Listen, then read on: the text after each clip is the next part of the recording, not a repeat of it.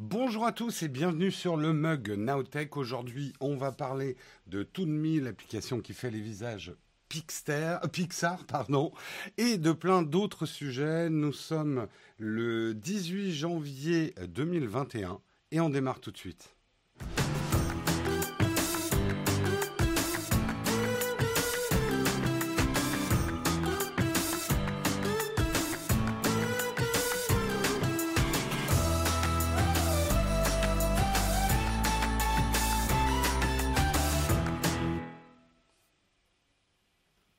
Bonjour à tous, j'espère que vous allez bien, que vous avez passé un bon week-end. Comme vous l'avez remarqué, on ne dit plus le numéro du mug. C'est une expérience qu'on est en train de faire, euh, d'avoir un sujet un petit peu principal qui sera dans le titre. Euh, plus tous nos autres sujets, puisque nous sommes une revue de presse de la technologie, mais d'avoir comme ça un sujet qui donne peut-être plus envie de venir découvrir notre émission qu'un simple numéro. Donc c'est une expérience qu'on fait, pas de panique, Hein, c'est un changement. Nous aurons une équipe. Oh, c'était mieux avant avec les numéros. On le sait. c'est une expérience qu'on fait. Voilà. Euh, nous sommes déjà dans le train de la hype. Eh ben, dis donc, vous êtes beaucoup, effectivement. On vous remercie pour tous vos subs. Samuel, qu'on remercie tout particulièrement. Samuel, qui est un peu le, le père de l'émission, le gardien des clés. Euh, Pierre Rich, merci aussi pour ton sub. J'arrive pas à remonter sur les autres subs. Euh, pourquoi Je ne sais pas, mais un grand merci à tous ceux qui nous ont fait euh, des primes et des subs ce matin. Euh, du moment qu'on continue à compter pour avoir le gâteau d'anniversaire quand arrive le chiffre rond. Oui, bah vous me le faites, hein, le gâteau. Non, non, mauvaise idée. merci beaucoup, Galichonji, pour ton prime également. Le train de la hype est en cours. De quoi on va parler ce matin? Eh ben, on va regarder ça ensemble. On va parler de Toonme, l'application que vous avez vue euh, super hypé sur les réseaux, tout le monde fait son visage en Pixar, mais nous on va se poser la question et le labo, euh, la Fnac, euh, se l'est posé d'ailleurs pour nous puisque on va faire une revue de leur article. Que cache l'application qui transforme votre personnage en Pixar? On parlera également de Apple qui commence à bloquer, enfin qui bloque maintenant l'installation des applications iOS sur macOS pour ceux qui ont un un processeur Apple Silicon. On parlera également du PDG d'Intel qui annonce sa démission. Qui sera son successeur? On parle de WhatsApp qui cède sur sa politique, craignant l'exode vers Signal. Et on parlera de mon un de mes coups de cœur, mais je crois mon plus gros coup de cœur du CES de cette année, Meet the Box, euh, euh, un emballage alternatif réutilisable et intelligent. Euh, je vous expliquerai un peu de quoi il en retourne. Et ensuite, nous aurons une tartine, justement un petit peu dans cette tendance-là, un reportage qui a été fait sur les repair cafés, les, les cafés de réparation, où des bénévoles réparent gratuitement vos objets pour lutter contre l'obsolescence programmée. Voilà pour le programme du jour. J'espère qu'il vous va. On n'en a pas d'autres. Euh, eh ben, je vous propose qu'on lance tout de suite le Kawa.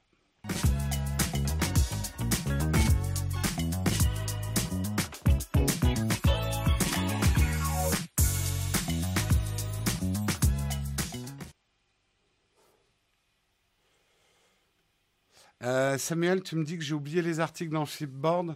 Euh, je regarderai à la fin de l'émission. Euh, désolé, mais je crois que je les ai mis dans le flipboard. Peut-être certains, je les ai pas mis. Bon, je, regarderai. Il y a Covid, je peux pas prendre le train, je confine. Eh ben, bon confinement à toi. Merci beaucoup à... Ah, mais pourquoi j'arrive pas à scroller? À Sub-Zero pour son sub, quatrième mois d'abonnement. Allez, on commence tout de suite. On va parler effectivement de Toonme. Toonme, si vous n'avez pas vu, c'est le truc qui traîne. Il y a même des équipes de rugby, j'ai vu qu'elles le font maintenant. C'est une application qui permet, par intelligence artificielle, gros guillemets, de transformer votre visage en personnage de dessin animé avec le style Pixar, le style Walt Disney, euh, les autres styles. Personnellement, je trouve que c'est plus ou moins réussi, mais ça, c'est un avis euh, personnel. Euh, le truc, c'est que sur les réseaux sociaux, euh, ça trend à fond. c'est très rigolo. On voit tous les visages en Pixar. de nombreux internautes ont partagé des photos d'eux-mêmes, mais une autre tendance, c'est que on se dit ouais, je vais peut-être pas mettre une photo de moi, on sait jamais, je vais mettre la photo de quelqu'un d'autre de connu. Donc on a eu les hommes politiques, on a les youtubeurs, etc. On met une photo de quelqu'un d'autre pour voir ce que fait euh, effectivement euh, le, filtre, euh, le filtre me la question. Euh, alors, ce succès fulgurant nous rappelle aussi une autre histoire. Souvenez-vous de FaceApp. FaceApp, une autre application de retouche photo qui a connu un regain de popularité à l'été 2019 en proposant de vieillir votre visage. On avait tous ces visages vieillis. Moi, vous voyez, hein, ça a tellement bien marché que c'est resté. en fait, j'ai un filtre perpétuel euh, FaceApp. Euh, c'est génial. On voit même pas la différence. On voit pas que j'ai 20 ans, en fait. Euh, c'est absolument fantastique. Notons qu'avec ToonMe, euh, donc c'est une, c'est une application gratuite, enfin il y a une version payante. Mais on se dit, ouais, c'est cool, je peux quand même transformer les visages avec, euh, avec la version gratuite. Merci beaucoup, Paul Tesson, pour ton Prime, huitième mois d'abonnement. donc, on est toujours dans le train de la hype, c'est fantastique. Je me sens entraîné ce matin sur les rails de la hype, c'est magnifique. Bref, les gens se sont dit, ouais, c'est cool, on peut quand même. Bon, il y a un petit marquage euh, euh, en bas des photos, mais globalement, ce qu'elle fait d'essentiel euh, reste gratuit. Ah, on a reçu une émoticône. Décidément, le train de la hype m'empêche. Voilà, nous avons, reçu une, une petite, un petit emoji chouchou. Oh, comme c'est mignon. Euh, beau travail, tous ceux qui ont soutenu la hype vont recevoir leurs émoticônes. Merci à ceux qui ont soutenu le train de la hype. On revient dans l'article. Bref, tout le monde s'est mis, beaucoup de monde s'est mis à utiliser cette application gratuite. Mais la question, et je vous demande d'être franc, on n'est pas là à condamner les gens ou à les accuser ou à leur faire la morale. Je vais vous poser une question, à faire un sondage. Euh, si le clavier veut bien, hop. Avez-vous lu les conditions d'utilisation avant d'utiliser... Merde, ça va être trop long. me. Ouais, c'est trop long. Les... Alors, vous savez ce que c'est, hein? Les C j'ai eu les conditions générales d'utilisation avant d'utiliser ToonMe. Et répondez franchement, c'est anonyme, le sondage. Euh, répondez euh, franchement. Alors, je vais mettre oui, non. Je n'ai pas utilisé ToonMe. Merde, c'est trop long. Euh, alors, je fais une abréviation, pas utiliser ToonMe. Euh, je vous poste le sondage et ça va nous permettre de parler un petit peu. Alors quand je dis avez-vous lu, est-ce que vous êtes renseigné? Et notamment ceux qui utilisent iOS. Aujourd'hui, vous le savez, Apple, avec la nouvelle version d'iOS, vous informe de tout ce que l'application va utiliser sur vous par des icônes avant installation. Est-ce que vous avez euh, pris connaissance finalement des conditions générales d'utilisation ou de ce que l'appli collectait comme données? Et ce surtout parce que c'est ça le plus important parce que la collecte de données elle est obligée euh, mais euh, qu'est-ce qu'elle allait faire avec ces données? Donc là, je m'adresse à ceux qui ont iOS. Vous avez maintenant des icônes claires à l'installation. On s'en fiche, des, CGU puisqu'on utilise la tête des youtubeurs. On va en parler justement. Barbac. On va en parler. Donc, alors ceux qui n'ont pas utilisé ToonMe, ça ne m'intéresse pas. On n'a que 2% 4 personnes qui ont lu les conditions générales d'utilisation avant d'utiliser ToonMe. Et on a 24 personnes, donc 15%, qui n'ont pas euh, lu les conditions générales d'utilisation ou qui ne se sont pas informés sur la collecte de données avant d'utiliser l'application. C'est intéressant. C'est intéressant parce qu'on est, euh, depuis deux semaines, tout le monde court partout en disant WhatsApp c'est le mal. Euh, ils veulent prendre nos données, ils espionnent nos conversations. Enfin, c'est un grand pêle-mêle de toutes les phobies qu'on peut avoir. Oh là là, j'utiliserai jamais Stop Covid. Euh, ça nous traque, ça nous espionne. Oh, t'as vu cette appli? Elle fait des visages Pixar, c'est génial. Hop, je l'installe. Ouais, je vais mettre la photo d'un YouTuber. Boum, je poste. C'est génial, c'est gratuit. C'est pas très cohérent de faire ça. On a un problème. On a un problème. On a un problème, effectivement. Alors, est-ce que c'est dramatique, les informations que prennent nuit? On va en parler. Mais quand même, l'application, et elle l'indique noir sur blanc, il n'y a même pas besoin de lire les conditions d'utilisation, puisque c'est indiqué dans les trucs de sécurité. L'application est susceptible de recueillir certaines informations, telles que votre nom, adresse email, nom d'utilisateur, informations sur les réseaux sociaux, ce qui est vague, euh, d'autres informations que vous pourriez fournir dans de l'inscription ou de la création d'un compte. Comme d'autres applications, le fait d'associer son compte Facebook va également permettre d'accéder à votre nom et votre photo de profil.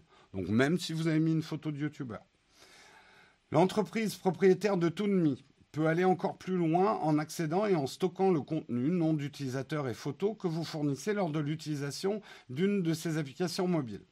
Enfin, elle se réserve le droit de modifier les photos stockées et de les utiliser pour effectuer des activités de marketing et proposer des publicités ciblées à l'aide de ces informations. Donc c'est quand même pas mal ce qu'elle fait. Euh, d'abord, parlons franchement. D'ailleurs, c'est intéressant quand on, regarde. Je, je vais peut-être faire une vidéo sur le sujet, alors je ne vous montre pas tout. Mais si vous avez iOS, allez voir dans les conditions d'utilisation et les conditions de sécurisation de la vie privée, ces nouvelles icônes, il y a deux choses et il faut bien comprendre. Une application va toujours collecter vos données, ne serait-ce que pour fonctionner. Une application ne peut pas fonctionner sans vos données. Un minimum de données. Donc, le, fait que ça collecte des données, ce n'est pas le bon terme pour s'offusquer. C'est l'utilisation, le stockage, la protection, la sauvegarde de ces données euh, qui peut être beaucoup plus touchy. Et quelles sont les données qu'elle prend, surtout? Une application n'a pas besoin forcément de votre nom pour fonctionner. Elle a peut-être besoin juste de votre géolocalisation. Là, dans, dans ce cas précis, elle a besoin de votre photo, déjà. Donc pourquoi elle prend euh, le nom, vos utilisations des réseaux sociaux, votre email, votre nom d'utilisateur? Elle n'en a pas besoin pour fonctionner. Mais elle a quand même besoin de votre data. Donc, certains vont me dire oui, mais j'ai mis un faux email, j'ai mis un faux nom, un faux nom d'utilisateur, euh, je fais rien sur les réseaux sociaux, etc. Oui, mais vous avez mis des photos. Alors, Toonme dit oui, non, mais les photos, on les garde que deux semaines, après on les efface. Bon, ces deux semaines, on a quand même le droit de modifier un petit peu vos photos si on doit les utiliser pour faire une publication, euh, une pub pour euh, Toonme. On pourra utiliser vos visages, vous venez de signer. Mais au-delà de ça, ok, les photos vont être effacées. Mais vous doutez bien que pour fonctionner, cette application, elle prend les photos et elle fait du deep learning sur vos photos. Donc elle analyse les photos, où sont vos yeux, votre nez, votre bouche, à quoi vous ressemblez, la couleur de vos cheveux, la couleur de votre peau, euh, si vous êtes un homme, une femme, etc. Donc des métadatas de la photo qui, par exemple, je donne une idée de business model, peut-être que tout le monde l'a eu, elles vont revendre cette analyse de photos à des applications de reconnaissance faciale. Puisque c'est comme ça qu'on entraîne les algorithmes de reconnaissance faciale, c'est en lui fournissant énormément de photos. Que ce soit votre photo ou la photo d'un YouTuber ou quoi que ce soit. Vous n'avez peut-être pas donné la photo puisqu'elle va être effacée au bout de deux semaines s'ils s'en tiennent à leur, euh, à leur promesse, mais tout le metadata des photos, vous les avez donnés. Mm. Et aujourd'hui, le problème n'est pas tant, effectivement, mais on le sait, avec la reconnaissance faciale, peut se poser des problèmes. Alors, je ne suis pas en train de dire que ça aide le gouvernement chinois à trouver les Ouïghours dans les rues, mais bon, il faut juste, encore une fois, et ça on va le répéter toute la fin de cet article, il faut juste être conscient de ce que vous avez fait. Moi, je suis pas là pour vous blâmer. Moi aussi, j'ai utilisé des apps comme ça. Moi aussi, j'ai installé des coussins péteurs. Moi aussi, je clique sur des articles euh, qui prennent plein d'infos. Moi aussi, je suis le premier à fermer les fenêtres qui me font chier, qui me disent attention, là, on va collecter ça ou ça. Je, me place dans le même panier que vous. Je suis pas en train de faire le père la morale, euh, genre moi je sais tout et vous vous êtes des imbéciles. C'est juste qu'il est temps d'être cohérent et d'avoir les yeux ouverts. On ne peut pas d'un côté se plaindre de WhatsApp, se plaindre de oh là là, euh, euh, l'alerte stop Covid euh, prend des données, s'effaroucher dès que les trucs font du bad buzz, dès qu'on en parle, et derrière installer de manière rien à foutre. Oh puis je m'en fous, c'est pas ma photo que je vais mettre. Des applications comme ça. C'est là où je dis pas qu'il faut lire les conditions générales euh, d'utilisation. Moi-même, je les lis jamais. On devrait, mais c'est chiant. Mais par contre, d'autres vont peut-être le faire pour nous. S'informer avant d'installer une application, faire un peu gaffe, quoi, en gros. Faire un peu gaffe. Et encore une fois, je le répète, mais c'est un mantra, mais c'est important que ça rentre. Comment les gens font de l'argent avec ce service gratuit? Posez-vous toujours la question. Alors là, il y a un piège. C'est vrai qu'on se dit, OK, il y a une version payante, donc ils font une version gratuite juste pour qu'on prenne la version payante. Comprenez bien qu'en général, ça suffit pas. En tout cas, une application comme ça. Oui, ça peut marcher avec Fortnite parce que derrière, on se paye des trucs, mais c'est toujours un pari. Mais généralement, une application qui offre une version gratuite et une option payante, elle sait très bien que très peu de gens vont payer. Et là, j'ai presque envie de faire un autre sondage, mais on n'a pas le temps. Par exemple, vous êtes rué sur Signal. Mais combien d'entre vous vont payer Signal? C'est même pas obligatoire de les payer. Ils savent très bien que vous allez pas, euh, que beaucoup vont pas payer. Alors Signal, c'est un autre problème, mais globalement, je voulais prendre dans son ensemble, on est très peu à prendre des versions payantes d'une application comme ça. Et ils le savent bien. Et ils savent très bien qu'ils vont avoir beaucoup d'utilisateurs parce que la proposition est sympa, gratuitement. En gros, ça revient à dire gratuitement, je vais faire une euh, comment on appelle ça, une caricature de toi. Gratuitement, je te fais une caricature. Vous doutez bien qu'ils savent qu'ils vont avoir beaucoup de gens qui vont l'utiliser et que tout ce data collecté, ça a une valeur. Donc, ils vont en faire quelque chose. Euh, faut pas rentrer dans la paranoïa. C'est pas très grave. Et là, je lis euh, très rapidement la chatroom. C'est pas très grave que votre cousin ait balancé euh, la photo de toute la famille euh, pour vous faire rire. C'est pas, c'est pas un drame. C'est pas, c'est des visages parmi tant d'autres. Ces sociétés ne sont pas des imbéciles. Elles s'en foutent de qui vous êtes vraiment. Ce qui les intéresse, c'est les métadatas des photos pas que vous vous appeliez euh, Jean Topinambour, euh, de la famille Topinambour, euh, qui habite à Topinambourville. Pourquoi je dis Topinambour Je n'en sais rien. mais ils s'en foutent en fait de qui vous êtes vraiment. Mais on sait que l'ensemble de cette collecte de data permet de faire un profiling, non pas en vous identifiant, mais des profilings de société. Combien dans Topinambourville sont des blancs? Combien sont des blonds? Quel âge? Parce qu'on peut très facilement donner des, catégories d'âge par rapport à une photo. Tout ça, c'est du profiling qui sert derrière à mettre de la publicité ciblée euh, en revendant non pas vos données, mais grâce aux métadatas et aux data qui sont collectés avec cet algorithme, et les informations de fournir des espaces publicitaires ciblés. Alors, est-ce que c'est grave en soi l'espace publicitaire ciblé? Non. Si vous l'acceptez et que vous en êtes conscient, ok. Bon, un service, il n'est pas vraiment gratuit parce que tu me mets de la pub. C'est un deal. À partir du moment où il est clair, moi, j'ai rien à redire à ce deal-là. Tant qu'il est clair et accepté par les deux parties, euh, il n'y a rien à redire. Le problème, c'est quelles sont les assurances sur la sauvegarde des données euh, anti-piratage, etc. Est-ce que, euh, est que cette application est suffisamment euh, sécurisée pour pas être pas être piratée? Le stockage, pendant combien de temps ces données sont stockées? Est-ce que on est bien sûr qu'ils ne vendent finalement que des espaces publicitaires ciblés? Est-ce qu'il n'y a pas un truc dans les CGU leur permettant de revendre des données elles-mêmes? Bref, il faut s'informer. Euh, il faut s'informer. Surtout, est-ce que vous êtes informé sur cette société? Ben, Il faut savoir, l'application Toonme et Toonme.com euh, font partie d'une application plus générale qui s'appelle Photolab, une application de retouche photo qui est revendue plus de 230 millions de téléchargements, dont plus de 100 millions sur Android. Derrière ces applications, on retrouve l'entreprise LineRock Investment qui s'est spécialisée dans le développement d'applications de retouche de photos depuis 10 ans.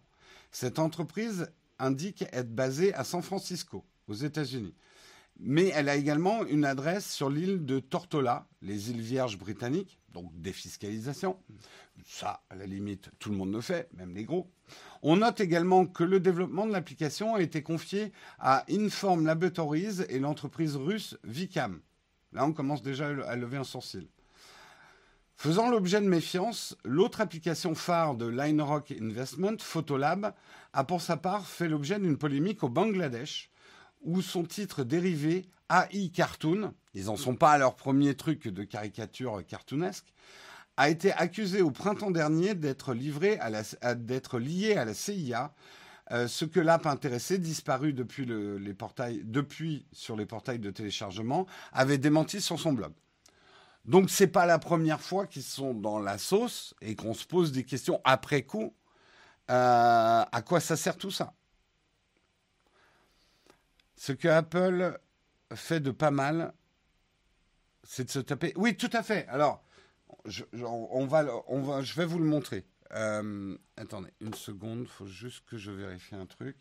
Euh, je vais voir si je peux l'avoir ici, App Store. Et je le dis à tous ceux qui utilisent iOS. Il y a des moyens sur Android hein, euh, de le faire aussi. C'est pas aussi direct, mais je tape ToonMe sur mon iPad dans l'App Store. Alors, déjà, il y en a plusieurs, puisque l'appli a du succès. Mais je prends celle-là, je crois que c'est la bonne. Je vais vous montrer. Hop. Donc, tout de mi. et on va regarder la politique de confidentialité. Alors, données utilisées pour vous suivre ici. Donc, pour vous suivre, les identifiants, les données d'utilisation, le diagnostic. Ah, ils ont changé des trucs depuis hier. Ouais. Euh, données n'établissant aucun lien avec vous. Euh, identifiant données d'utilisation. Analyse euh, identifiant données d'utilisation. Personnalisation du produit identifiant. Fonctionnalité de l'app. Alors, on le voit dans les données d'utilisation en haut, données publicitaires, interaction avec le produit. Et fonctionnalité de l'app, c'est ce que je vous disais, ça c'est la collecte de données indispensable à l'utilisation d'une application. Euh, contenu utilisateur, photos et vidéos, diagnostic, données sur les pads. Donc il y a des données qui sont obligatoires à la collecte. Mais publicité tierce en haut, ils utilisent quand même vos identifiants et les données d'utilisation pour... Ça reste flou, je suis d'accord, mais c'est un peu plus lisible que des conditions générales d'utilisation. On est d'accord, GG Max.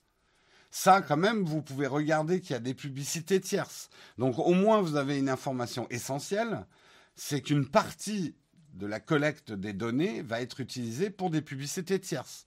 On est bien d'accord là-dessus. Qu'est-ce qui garantit que les données renseignées par les apps sont exactes? Tu as tout à fait raison de poser la question. Pour moi, la garantie que les, données seront exactes, c'est le père fouettard Apple. Apple, on le sait, ils ont la main légère sur les bans dans leur App Store. Et pour une app comme ça, de disparaître de l'App Store d'iOS, c'est la mort. Ils disparaîtront. Les utilisateurs iOS sont trop importants pour une application. On les a bien, l'a bien vu dans les bras de fer. Ça ne suffit pas d'être disponible uniquement sur Android aujourd'hui.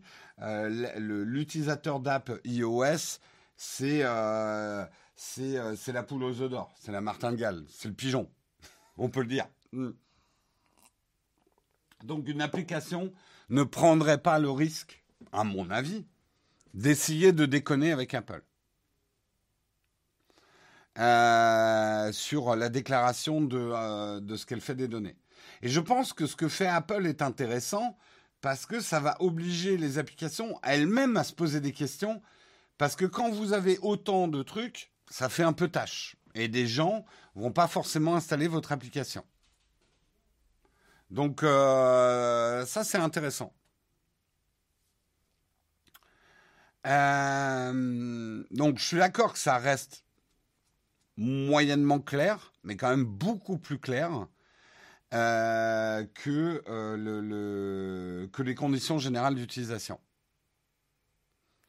Voilà, encore une fois, hein, je n'ai pas fait cet article pour vous engueuler, pour vous dire vous êtes des nuls, gna gna gna, etc. Moi aussi, je fais ce genre de conneries tout le temps. Mais je pense que c'est bon, là, on devrait avoir compris avec les problèmes de WhatsApp, euh, euh, tous les problèmes qu'on a avec nos données personnelles, il y a un moment, faut juste être conscient. L'idée, et encore une fois, c'est pas forcément le mal ce que font ces applications. Hein c'est pas, c'est pas le mal la pub. En tout cas, à mon avis. Ce qui est mal, c'est d'essayer de nous dissimuler les choses et de faire des contrats où il y a des clauses qu'on comprend pas et qui sont dissimulées. Moi, j'ai rien contre la pub tant qu'elle est faite à visage démasqué au grand jour et que tout est bien accepté par les deux parties. C'est ça le plus important. Euh, un peu de cohérence, tout à fait. Le diagnostic de Photolab est pire. Oui, mais je m'en doute, super chinoise, on n'est pas allé voir, mais ayez ce réflexe. Et j'espère qu'effectivement sur Android, il y aura bientôt ce qu'a fait Apple, un résumé en icône des collectes de données et de l'utilisation des données faites par les différentes applications. Euh, après, c'est pas la première fois Appli à faire la même chose l'année dernière. Oui, oui, bah on en a parlé en début d'article, euh, Hydrasol. Euh, effectivement, on avait déjà eu un bad buzz euh, autour de FaceApp en 2019, et pourtant, on s'est rué sur ToonMe. C'est un problème quand même. C'est un problème. Allez, on va passer aux prochains articles. J'espère que cet article euh, vous a intéressé. Euh, j'allais dire, n'hésitez pas à le mettre dans les commentaires, mais sur Twitch, vous pouvez pas mettre de commentaires, mais n'hésitez pas à le mettre dans la chatroom. On va passer à un autre truc, euh, Apple. Apple, avec notamment les Apple Silicon, hein, les fameux M1. Il y avait un truc qui était super cool, c'est qu'on peut installer maintenant, vu que le processeur M1 est un processeur ARM, et oui, je dis ARM et pas ARM, et je vous... Bref, euh, on a le droit de dire ARM, il y a plein de gens qui disent ARM, bref. Euh, on pouvait installer ben, des applications iOS puisque c'est la même architecture. Donc on peut installer sur son ordinateur M1 une application iOS. Le truc, c'est que normalement, on ne peut installer que les applications euh, iOS qui le permettent d'être installées sur macOS. Mais il y avait un moyen de contourner ça. On pouvait forcer l'installation euh, d'applications iOS sur macOS sous M1. Bah, c'est fini. Apple vient de bloquer. En fait, ce que dit Apple, c'est que ils incitent les développeurs à rendre leurs applications compatibles macOS ou pas compatibles techniquement, mais juste à les autoriser. Mais certains développeurs d'app ne veulent pas parce qu'ils vendent, par exemple, euh, l'application sur macOS et c'est lucratif. Apple ne peut pas imposer aux développeurs de rendre leur application euh, compatible avec macOS. Et on peut comprendre aussi que des développeurs qui ont fait des versions euh, desktop sur le sur l'App Store de, macOS veulent continuer à les vendre et donc ne pas permettre aux gens d'installer leur application iOS. On espère aussi qu'au bout d'un moment, ils vont comprendre que c'est pas dans leur intérêt de faire ça. Euh, utiliser des applis open source est quand même le mieux. Oui, mais c'est pas toujours facile, euh, Astroto. C'est pour ça. Bon, on en reparlera. De toute façon, on va avoir plein d'occasions de reparler de ces sujets. Donc, c'est un peu dommage. C'est vrai que c'était quand même un avantage, euh, euh, un avantage évident de pouvoir installer euh, n'importe quelle application iOS sur macOS. Eh bien, c'est fini. Sachez-le. Sachez-le, sachez-le. on continue, on continue et on va parler d'Intel. Vous le saviez peut-être pas parce que peu de monde s'y est intéressé. J'ai vraiment dû aller racler les fonds de tiroir pour trouver euh, l'article. Mais Bob Swan, qui, a été le PDG d'Intel durant deux ans, eh ben, a démissionné. Il laisse sa place à Pat Gelsinger, PDG de VMware. Euh, il a publié un, billet de blog qui a annoncé sa démission. Euh, ça sera actif dès le 15 février 2001. Il quitte son poste. Euh, il dit Mon objectif au cours des deux dernières années était de positionner Intel pour une nouvelle ère d'intelligence distribuée, d'améliorer notre franchise CPU et d'étendre notre portée. Oui, bah tu t'es pris Apple dans la gueule. les raisons de sa démission, euh, on peut évidemment penser à Apple qui a décidé de plus passer par Intel, euh, de développer ses propres processeurs Mac, qui en plus se payent le luxe d'être ultra performants et consommer beaucoup moins d'énergie. Euh, Intel a beaucoup de... Alors, il n'y a pas que ça comme problème. Euh, on sait aussi que euh, ARM s'est lancé sur le marché des PC. Nvidia cherche à racheter ARM pour 40 milliards de dollars. AMD qui refait surface sur le marché des puces x86. Mais un des problèmes les plus graves au-delà de ça, c'est que Intel a pris du retard. la gravure 14 nanomètres a 3 ans de retard. Euh, les 7 nanomètres souffrent déjà d'un retard de 6 mois, alors que euh, le camp d'à côté, ils en sont déjà aux 5 nanomètres. Euh, Apple, alors je suis d'accord qu'en termes de contrat, Apple n'était pas si important que ça pour Intel, mais en termes d'image publique, ça leur fait très très mal. Euh, ça leur fait très très mal. Mais je suis d'accord. Après, dans les chiffres, et on l'avait dit hein, à l'époque des annonces Apple, oui, c'est pas une très bonne nouvelle pour Intel, mais enfin, c'est pas un drame. Le problème, c'est l'image que ça reflète. On a aujourd'hui l'image d'Intel, d'un Intel qui est à la traîne, euh, par rapport à un marché qui est très dynamisé par l'architecture ARM euh, et cette grosse tendance dans les processeurs quand même. Euh, euh, Intel, le Kodak de l'informatique. Vous savez, euh, on, peut réussir un pivot. Hein. Et justement, un nouveau PDG peut peut-être permettre ça. Pat Kelsinger, qui est le nouveau PDG d'Intel, qui va arriver le 15 février, c'est quand même un mec personnellement, je trouve pas que c'est un argument en sa faveur, mais ça c'est moi. Mais ça fait 30 ans qu'il travaille chez Intel. C'est un ingénieur de formation. Euh, il est devenu le premier directeur de la technologie et il avait mené la plus grande unité commerciale de l'entreprise. Alors, par certains aspects, c'est une très bonne chose qu'un ingénieur prenne la tête de l'entreprise, parce que la première pierre d'une construction euh, euh, fondamentale et importante, c'est les ingénieurs, bien évidemment. Après, j'espère aussi qu'ils ont une bonne équipe marketing. Ils sont bien à l'écoute de leurs clients. Parce que le problème, c'est que si on laisse un ingénieur travailler dans son coin, il va faire des produits pour ingénieurs. Et ce n'est pas une critique des ingénieurs. Mais les ingénieurs ont une certaine culture. Si cette culture n'est pas confrontée à un cahier des charges de gens qui savent analyser la vraie demande des consommateurs, on aboutit à des, à des, à des, des propositions et euh, des objets et des produits c'est ça que je, cherchais comme mot, qui sont trop compliqués. Certes brillants d'un point de vue ingénierie, mais qui ne répondent pas à une demande des clients. Euh, c'est un grand classique, reprendre un ancien qui avait 10-20 ans dans la boîte pour remplacer le CEO. Ça peut être une bonne chose. Au moins, c'est quelqu'un qui a la culture de l'entreprise, qui sait comment elle fonctionne. Après, on pourrait se dire, c'est peut-être pas le, souffle d'air frais dont, a besoin une entreprise comme Intel. On verra. On verra. Voilà, sachez-le en tout cas, Intel bah, change, euh, bah, a changé, puisque le 15, euh, non, va changer le 15 février, pardon, euh, de CEO. Moi, j'espère pas qu'un tel va se casser la gueule. C'est bon qu'il y ait de la concurrence. Et j'espère qu'ils arriveront à prendre le virage sur les chapeaux de roue. Euh, après, Intel, c'est une boîte d'ingénieurs. Pour les ingénieurs, c'est les intégrateurs qui doivent faire le marketing. Je suis pas d'accord. Pour moi, le vrai succès d'une entreprise, c'est quand tout le monde fonctionne bien ensemble. Les ingénieurs, avec le marketing, avec les designers, avec les UX designers, quand tout ça fonctionne de concert, c'est là où on a une belle mélodie. C'est le plus dur à faire. Mais je pense que c'est important et c'est ça qui donne les meilleurs produits.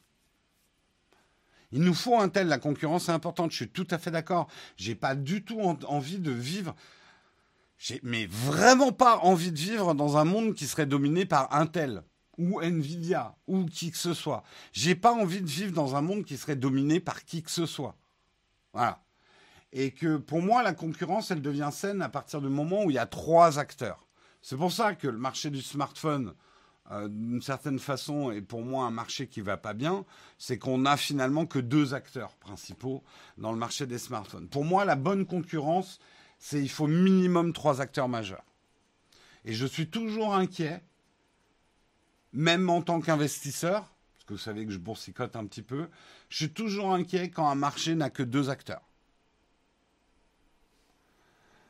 Euh, je suis obligé de mettre le chauffage, hein. je suis désolé, ça va faire du bruit, mais j'ai vraiment trop froid. Je vais essayer de baisser le ventilo par contre. Il fait froid ce matin. Intel, Intel, ARM, ARM, on prononce comme on veut, soyons libres. Euh, Johnny Ive était quand même capable de vendre un grille-pain labellisé iGrill dans 800 euros. Ça, ça fait partie un petit peu des mythes. Euh, désolé Sam, mais c'est un peu les vieilles blagues autour d'Apple. Je suis pas d'accord. Johnny Ive a fait des produits de merde aussi qui se sont très peu vendus. Hein. Donc non, il n'était pas, capable de faire un grille-pain à 800 euros. Apple s'est bien planté sur certains produits. Euh, le mug cheveux au vent, oui, j'ai les cheveux très fins et en plus en ce moment avec la sécheresse là de, de l'air, je sais que j'ai des coiffures improbables. Le coiffeur devient une urgence, il faut que je pense à y aller. Euh, on continue, on continue. Euh, ouais, faut, on continue. WhatsApp, on continue hein, la descente aux enfers de WhatsApp, en termes en tout cas de communication. WhatsApp donc fait un rétro-pédalage dans la small. Euh, puisque après tout le bad buzz, ils ont essayé hein, de faire des panneaux en vous disant mais non, on fait pas ça. On s'est aperçu que euh, les on s'est un peu enflammé aussi pour pas grand chose avec ces conditions générales d'utilisation et leur transformation. On s'est aperçu que ça concernait une partie qui n'était pas forcément celle qu'on croyait d'utilisation. Et en plus, nous en Europe, on n'était pas vraiment concernés. Rien n'y fait. Une fois que tu es dans la sauce, c'est le problème hein, de la sauce en ce moment. Euh, une fois que tu es pris dans le bad buzz euh, et la sauce, tu as beaucoup de mal à t'en sortir. C'est extrêmement compliqué. Donc, que fait WhatsApp et donc Facebook, puisque WhatsApp c'est Facebook maintenant Rétropédalage, ça ne veut pas dire qu'ils vont pas mettre en place la nouvelle politique de confidentialité, mais ils se donnent trois mois de plus pour expliquer. Encore une fois, quand on prend le temps d'expliquer les choses aux gens, les gens, et on n'est pas des imbéciles, et je crois qu'il faut que le message rentre dans la tête des entreprises. C'est fini l'époque. Il faut que ça soit fini. Et là, on revient au premier article. Il faut qu'on se déniaise. Euh, cette époque où on utilisait n'importe quelle application de coussin péteur parce que c'était rigolo et qu'on cliquait sur n'importe quel truc parce que euh, c'était des putaclics, sans regarder ce qu'on était en train de faire, il faut que cette époque soit révolue. Il faut que ces entreprises se disent, OK, on veut faire ça ou ça, on veut faire de l'argent avec la publicité, on veut faire de l'argent comme si, on veut euh, vendre des abonnements, eh bien il faut qu'on explique aux gens. Il faut qu'on prenne le temps d'expliquer aux gens. Les gens ne sont pas des imbéciles qui cliquent sur n'importe quel coussin péteur. C'est ça qui est important. Hein? Et, euh, et voilà. On va. c'est là où les choses doivent changer. Et je le dis pour moi aussi. Hein je, m'engueule aussi dans le truc. Jérôme, arrête de cliquer sur les coussins péteurs. Moi aussi, j'ai installé des, trucs à la con, sans me poser des questions. Le truc, c'est que par exemple WhatsApp, je suis au courant depuis 2016 que les données vont aller chez Facebook et qu'il y aura de la pub. Je suis pas naïf. J'utilise WhatsApp, mais je sais à quoi m'en tenir. Donc je fais attention à ce que je mets sur WhatsApp et avec qui je l'utilise et dans quelles conditions je l'utilise. Euh, et on n'y peut rien s'ils ont un cousin. un cousin, un cousin péteur. Et ouais, ouais, on a l'oncle bourré et le cousin péteur. Hein. C'est deux, deux conditions sine qua non à, n'importe quelle famille. Mm. Donc voilà, euh, c'est très bien finalement que WhatsApp prenne le temps là, trois mois, on va vous expliquer, on va vous expliquer. Voilà, encore une fois, et je pense que c'est le message essentiel, au lieu de faire les effarouchés et les choquer au moment où ça devient un bad buzz, déjà, informons-nous avant. Ensuite, est-ce que c'est grave? Qu'est-ce que vous êtes prêt à accepter et pas accepter? Si vous voulez vraiment pas de la publicité, ben demandez à WhatsApp d'avoir une version payante où on vous garantit de ne pas avoir la publicité. Mais est-ce que vous êtes prêt à payer? Là aussi, il faut vous poser les questions. Vous pouvez pas tout avoir. Le côté j'utilise plein d'apps super, mais tout est gratuit, mais je veux pas de pub et je veux pas qu'on collecte mes données pour les vendre pour de l'espace publicitaire ciblé. Vous vous fourrez un doigt dans l'œil. Oh, d'autres payeront à ma place. Oh, il y a des milliardaires qui vont faire des donations à des fondations. C'est ce que j'entends sur Signal. Vous vous fourrez le doigt dans l'œil. Est-ce que vous êtes prêt est-ce que vous êtes prêt à payer Signal? Ça, c'est la vraie question. Ne vous dites pas que c'est une fondation comme euh, Wikipédia, il y aura toujours des grandes entreprises pour, payer Signal, quelqu'un d'autre va payer à votre place et vous, vous pourrez continuer à utiliser les super services. Non, c'est pas comme ça qu'il faut raisonner. Il faut vous dire, est-ce que je suis prêt à payer? Et est-ce que eux vont me garantir des choses si je paye? C'est important de se poser la question comme ça.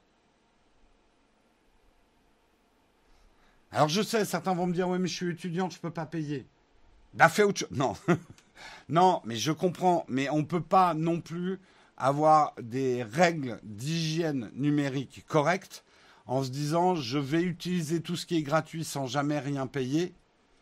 Euh, parce que c'est comme ça que le monde fonctionne. Non, il ne fonctionne pas comme ça. Mais attention, il faut être prêt à payer si les entreprises derrière sont prêtes à vous faire un contrat noir sur blanc qu'elles n'utiliseront pas vos données collectées pour faire de la publicité chez vous.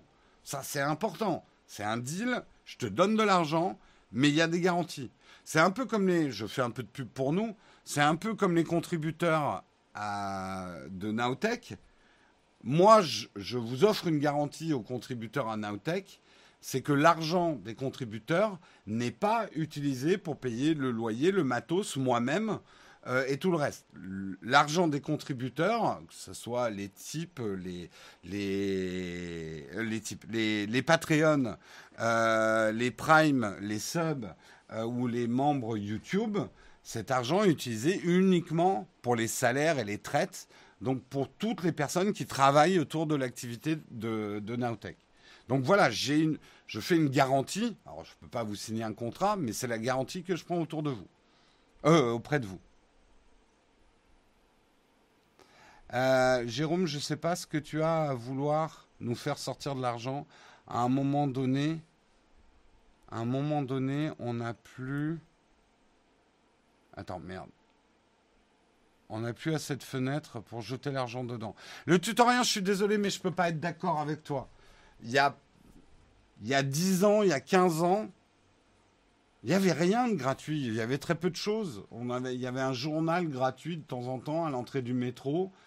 Euh, on acceptait la publicité à la télé parce qu'elle était gratuite. On payait un peu une redevance, mais sur les chaînes privées, hein, on acceptait plus ou moins la publicité parce que c'est gratuit. Je ne sais pas de quel droit. Alors, ce qui, après qu'on ait la sensation de payer un peu partout, c'est une chose mais compare les sommes que tu dépensais il y a 15 ans, si tu étais déjà actif il y a 15 ans, euh, pour tes loisirs, ton information, ton divertissement, et les sommes qu'on dépense aujourd'hui. Donc je ne peux pas être complètement d'accord avec toi qu'il euh, y a trop de trucs à payer partout.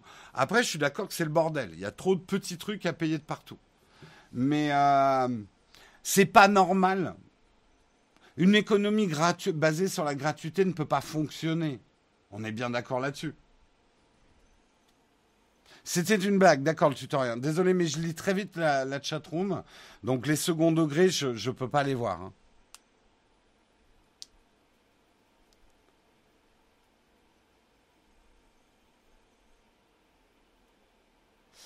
Euh, comment tu peux le savoir Si tu payes, ils utilisent peut-être le contrat? Oui, mais la différence, c'est que s'ils sont engagés, et comme moi je m'engage auprès de vous, si on s'aperçoit que je mens, Là, vous allez pouvoir me tomber dessus.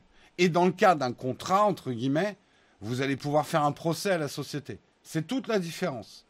S'ils s'engagent à quelque chose, dans des conditions générales d'utilisation euh, d'un utilisateur payant, ils sont euh, responsables de ça, vis-à-vis de la loi. C'est toute la différence.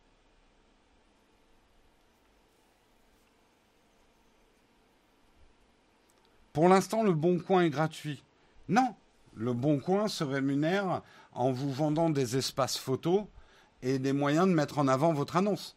C'est pas gratuit.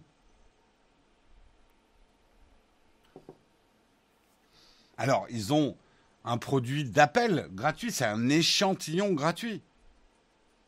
En plus, je, alors je voudrais pas dire de bêtises, mais c'est pas le seul business model du Bon Coin. Faudrait se intéressant. Informez-vous sur le Bon Coin.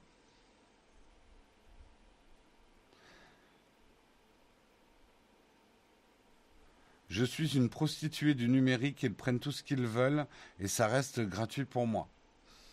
C'est une façon de voir les choses, mais le truc, c'est que tu te mets pas tout seul dans le bain en faisant ça.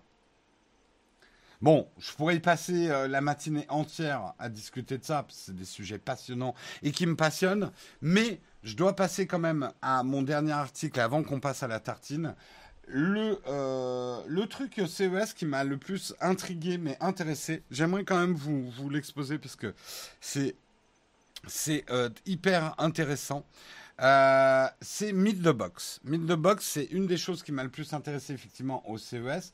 Je vous passe un peu la vidéo pendant que je parle. Qu'est-ce que ça va être que Meet the Box? C'est un peu le l'emballage euh, du futur. Aujourd'hui, et je pense que vous en êtes tous conscients, avec notamment la pandémie, on n'a jamais eu autant de cartons dans les poubelles. Je ne sais pas si vous avez regardé les poubelles de votre immeuble nous, moi je le vois, euh, on est une quarantaine d'ateliers ici, les poubelles sont remplies, mais remplies de cartons. Moi, ça me file même la nausée de voir combien de cartons on ouvre. Euh, alors nous, effectivement, on commande pas mal de choses, on reçoit pas mal de choses, mais le, nombre de cartons. Alors, je sais que le carton, c'est pas Enfin, mais ça crée quand même une pollution. Il faut le transporter, tout ce carton. Et on l'utilise qu'une fois. Alors, il y a du recyclage, un petit peu du papier, mais on l'utilise qu'une fois. La promesse de The Box, euh, c'est de faire un emballage intelligent qui est utilisable mille fois plus mille fois. Je vais vous expliquer. En fait, cette boîte, comme vous l'avez vu, euh, elle est. Euh, alors, je connais pas les composants, mais globalement, c'est du polystyrène renforcé et tout, assez solide. Vous me direz, ah, mais le polystyrène, c'est hyper polluant. Oui, mais cette boîte, elle est intelligente. Elle embarque un GPS. Elle embarque une, euh, une étiquette en e-ink. Donc, on peut rentrer les données en Bluetooth et envoyer les données, de, par exemple, d'envoi directement à partir de son smartphone. Elle est bardée de capteurs. Euh, elle a même, je crois, un accéléromètre pour voir, et ça c'est hyper intéressant, pour voir si le paquet n'a pas été trop secoué pendant son transport. Il pense même dans la version 2 mettre une caméra à l'intérieur pour contrôler que le transporteur n'a pas balancé n'importe comment votre produit. Et pourquoi ça c'est intéressant? Parce que ça intéresse les assurances. Les assurances notamment pour les distributeurs qui doivent assurer euh, le, coût du matériel qui est brisé euh, lors d'un mauvais envoi. Donc ça permettrait aux assurances de mieux assurer et de mieux garantir effectivement les produits dedans. Fini également, alors là il faut que je vous montre comment ça fonctionne. En fait, euh, The Box est utilisable de deux manières. Soit repliée dans laquelle on peut mettre des documents ou même un laptop, soit ouverte pour faire un grand carton. Et comme vous voyez, il y a une espèce de trappe qui va permettre d'éviter le bourrage. Euh, puisque euh, cette trappe avec des ressorts va maintenir le produit en place. On le voit, ici. Voilà, le produit va être maintenu en place euh, dans le carton pour éviter de bouger de partout. je trouve le produit. tiens, on a une autre vidéo, on va se la passer. Je trouve le produit hyper intéressant. Alors, en plus, il est smart. Euh, c'est-à-dire que vous recevez par exemple votre paquet d'Amazon. Et en fait, il vous suffit de ramener l'emballage à la poste ou alors même le livreur Amazon repart avec. En tout cas, il y aura un système de collecte. Et à n'importe quel instant, tout le monde pourra savoir où est le paquet. Euh, avec le GPS, plus de paquets perdus, a priori. Et moins de vols aussi. Euh, il y a une serrure pour l'ouvrir. Alors bien évidemment, on peut le défoncer au chalumeau. C'est pas une sécurité euh, optimum, mais ça évite déjà le vol à l'arraché euh, des produits. Euh, moi, je pense que là, pour le coup, c'est un super, une super idée. Euh, ils sont bien sûr pas les seuls à l'avoir. Hein. Il y a déjà eu des tentatives comme ça de, carton, mais je trouve que c'est encore une friction que j'ai avec le commerce en, ligne. Je suis persuadé quand même que par certains aspects, le commerce en ligne est beaucoup moins euh, polluant que euh, le commerce physique pour certains aspects. Le commerce physique garde ses charmes et c'est important qu'il reste, etc. Mais aujourd'hui, que tout le monde prenne sa bagnole pour aller chercher des produits dans des supermarchés, plutôt que une camionnette de livreur qui livre plein de, de produits, je trouve ça mieux. Mais un des problèmes et un des clous dans la chaussure de la livraison, c'était les cartons. Mm. Du coup, s'il y a une caméra, ne pas ouvrir le paquet à poil chez soi, évidemment. Le truc, c'est que je ne pense pas que le livreur te laissera le carton. Le livreur repart avec le carton. Alors, bien évidemment, il va falloir un minimum de confidentialité. Il y aura probablement du papier quand même pour emballer votre produit. Il y a les confidentialités euh, du produit. Alors, évidemment, c'est plus lourd que du carton, donc les frais d'affranchissement seront peut-être un peu plus chers. Mais on, globalement, l'affranchissement s'y retrouvera parce qu'un carton, ça a quand même un prix. Et c'est là où c'est vachement intelligent de la part de Living Box. Ils s'engagent, alors déjà, à ce que le truc soit utilisable mille fois. Et que au prix d'une utilisation de mille fois, ça ne sera pas plus cher que du carton. C'est-à-dire qu'un carton, ça vaut quelques centimes. Mais mille cartons bah, ça vaut, euh, je sais pas, je ne peux pas vous faire le calcul, mais disons que 1000 cartons, ça va coûter 2-3 euros. Produit en masse de box ne coûtera pas plus cher que 2-3 euros à la production. Et en plus, une fois qu'elle arrive à 1000 utilisations, elle est renvoyée une dernière fois chez, euh, euh, Living Box, qui va récupérer tous les éléments électroniques de la Living Box et en refaire une réutilisable mille fois.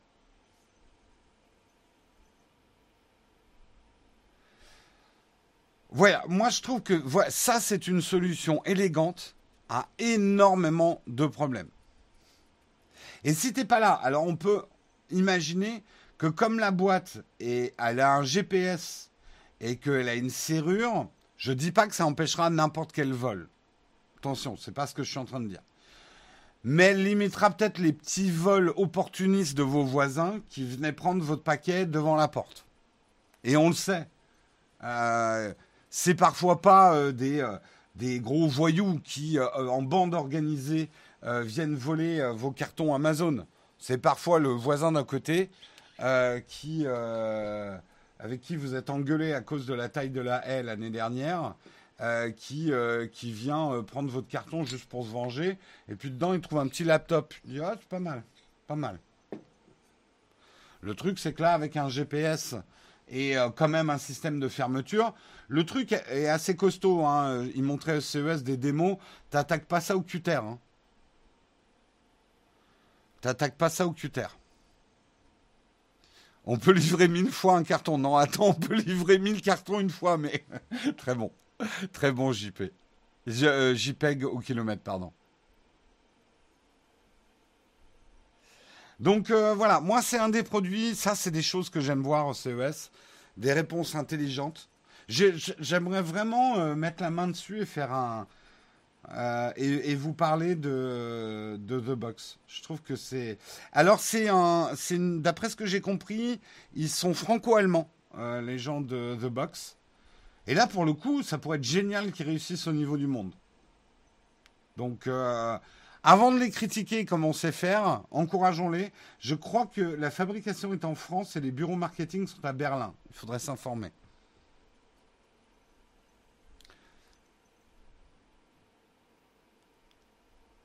Oui, mais plus lourd qu'un carton, on s'en fout vu que c'est recyclable, que qu'on peut l'utiliser mille fois. Au fin du compte, on s'y retrouve dans les frais d'envoi.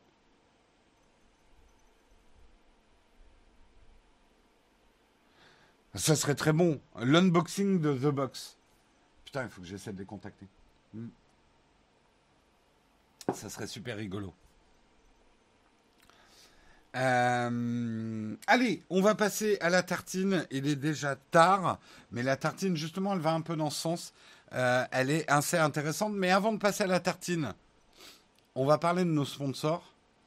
Et nos sponsors actuellement, bah, c'est vous.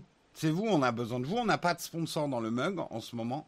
On a toujours besoin de vous, mais on a encore plus besoin de vous en ce moment. On a besoin de vous, les contributeurs.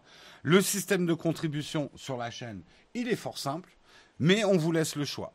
Patreon, membre euh, sur YouTube ou simplement euh, des subs ou des primes. Transformez euh, votre abonnement Amazon Prime en soutien pour la chaîne tous les contributeurs, bah, comme je, l'ai dit tout à l'heure, l'argent des contributeurs est utilisé chez nous uniquement pour les salaires des gens qui travaillent, et pas le mien, mais uniquement les salaires de toutes les personnes qui exercent une activité autour de la chaîne Nowtech, que ce soit Guillaume, Marion qui présente, que ce soit Karina, hein, qui est productrice chez Nowtech, que ce soit Dina, qui nous aide en ce moment dans cette période septembre-janvier qui est assez intense, que ce soit Hugo, que ce soit Guillaume qui vont faire des vidéos, on a besoin effectivement de vos contributions pour pérenniser les choses. Ce n'est pas notre seul business model, on a des sponsors aussi, on a de la publicité, mais on a besoin de vous parce que j'estime que plus tous ces salaires seront sécurisés grâce à des contributeurs,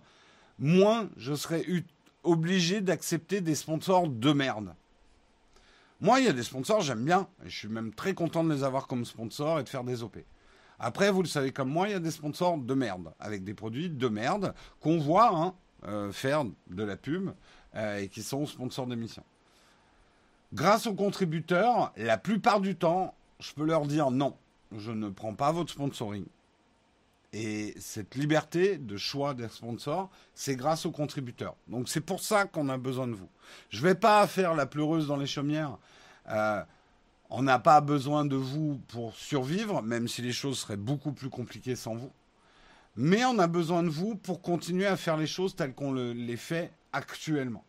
Donc si vous aimez notre manière de faire, eh ben, devenez contributeur, si vous le pouvez, hein, bien évidemment. Euh, sacré sponsor vu le temps d'annonce qu'il a par rapport à Shadow. Tu m'étonnes, bah, vous êtes des sponsors beaucoup plus importants. bien évidemment. Bien évidemment. Euh, je rappelle que euh, les, les, contributeurs ont deux avantages. Un, les jeudis soirs, on passe une heure ensemble, les contributeurs et moi.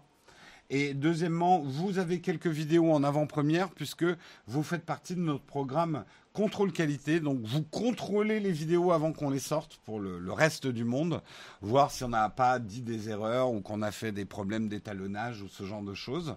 Euh, donc vous, êtes actif dans la chaîne aussi si ça vous intéresse de le faire. Voilà, voilà. Euh, on peut choisir au salaire de qui on contribue. Non, ça serait trop compliqué on-off web en, comptabilité de faire ça. Tu Putain, on a 666 viewers. Putain, ramenez du monde là. Je veux pas rester à 666. Euh, tu penses quoi de la French Tech YouTube? C'est repose-moi la question après qu'on ait fini la tartine. Il est temps qu'on lance la tartine. On essaiera de voir si on a le temps pour faire un camp de fac.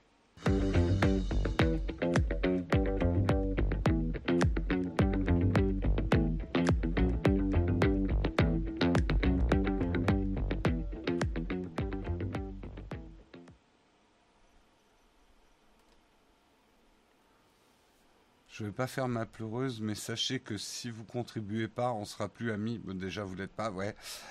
Après, vous faites comme vous voulez, mais si vous avez pas de cœur, vous avez pas de cœur. je, je, veux, euh, voilà, je veux pas faire du push, mais vous êtes quand même des enfoirés si vous n'êtes pas des contre. Non, je plaisante, je plaisante. Contribuez si vous en. La contribution n'est pas un abonnement. Euh, euh, c'est voilà, c'est contribuer à euh, ce que vous pensez euh, être une bonne chaîne et que vous voulez qu'on continue comme ça. C'est tout. Merci beaucoup Artnomis pour ton prime.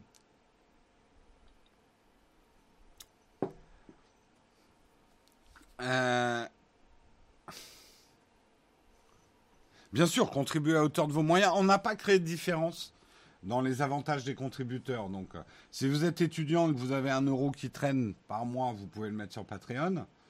Euh, si vous avez gagné de l'argent et que vous avez 10 euros, voilà, on a, on a tous les. Mais pour nous, c'est le même effort pour un étudiant qu'une personne qui travaille. Après, quelqu'un qui travaille qui nous donne qu'un euro, euh, voilà. Mais après, libre, libre à chacun, libre à chacun. Euh, et effectivement, pour ceux qui ont vos Prime Amazon, vous pouvez nous soutenir. Alors, c'est pas gratuit, mais ça fait partie de votre abonnement Amazon Prime. Il faut juste penser à le renouveler tous les mois sur un navigateur d'ordinateur, de renouveler votre Prime envers nous. Allez, on passe vraiment au, sujet de la tartine. Je voulais vous parler des Repair Café un article de Novetic, site que je ne connaissais pas mais qui est intéressant et qui parle effectivement euh, des bénévoles qui réparent gratuitement vos objets pour lutter contre l'obsolescence programmée. Alors souvent je vous dis, il n'y a rien de gratuit en ce bas monde. Dans ma tête, mais je pense qu'il faut que je précise, et je dis souvent, je me méfie du bénévolat. En fait, il faudrait pas me... Il faudrait me comprendre. En fait, je me méfie du bénévolat pour monter une entreprise je, ne veux pas de bénévoles pour monter Naotech. Naotech est une entreprise. Le but, in fine, c'est de gagner de l'argent pour qu'on puisse se payer, vivre et surtout faire progresser la société, réinvestir. Après, je suis le premier à admirer et à trouver ça absolument génial, les gens qui donnent du temps bénévolement pour des opérations comme celles dont je vous parler. Les Repair Café, qui sont aujourd'hui à peu près 300 en France, la proposition est la suivante, c'est que beaucoup de gens jettent des produits parce qu'ils ne marchent plus et qu'ils ne savent pas les réparer. Quand ils les amènent chez un réparateur, le coût de la réparation est parfois supérieur au produit lui-même. Donc le réflexe, c'est de les jeter et d'acheter un nouveau produit. Tout ça euh, contribue effectivement à une pollution. Alors que parfois, une réparation, c'est super simple. Simplement, effectivement, faut savoir faire, mais euh, parfois c'est juste une, courroie qui a lâché, un transistor, une résistance même parfois. Parfois il y a beaucoup d'objets, c'est juste l'alimentation électrique euh, qui ne marche plus. Et ça, ça se répare. Et c'est ça qu'il y a de beau, je trouve, dans les opérations. Alors je vous invite à aller voir l'article, euh, si Samuel peut vous mettre le, lien de l'article. merci beaucoup, Silgos14, pour tes abonnements que tu as offerts. Euh, euh, je vous invite à le voir parce qu'il y a toute une vidéo. Alors, je ne vais pas vous la passer, mais il y a toute une vidéo euh, où sont interrogés justement ces bénévoles qui expliquent pourquoi les articles sont pesés avant d'être réparés. C'est pour mesurer aussi ce qu'on gagne finalement en poids de déchets électroniques. Il y a plein d'objets, je suis sûr, chez vous vous les avez peut-être mis d'ailleurs dans un tiroir en vous disant oh, je vais les réparer un jour, je vais apprendre à utiliser un fer à souder, je vais arriver à le réparer moi-même, puis ça traîne dans le tiroir. Euh, bah, sachez que voilà, dans les Repair Café, vous pouvez faire réparer euh, gratuitement vos produits. Moi, je serais prêt à payer, euh, peut-être pas aussi cher que des. En fait, le problème des réparateurs officiels, c'est que parfois, euh, le, prix de la réparation, euh, on sent qu'il est artificiellement. Merci beaucoup, Elisa, pour, Elisa pardon, pour ton prime. Merci beaucoup. je serais prêt à payer, moi, pour que des gens réparent mes produits.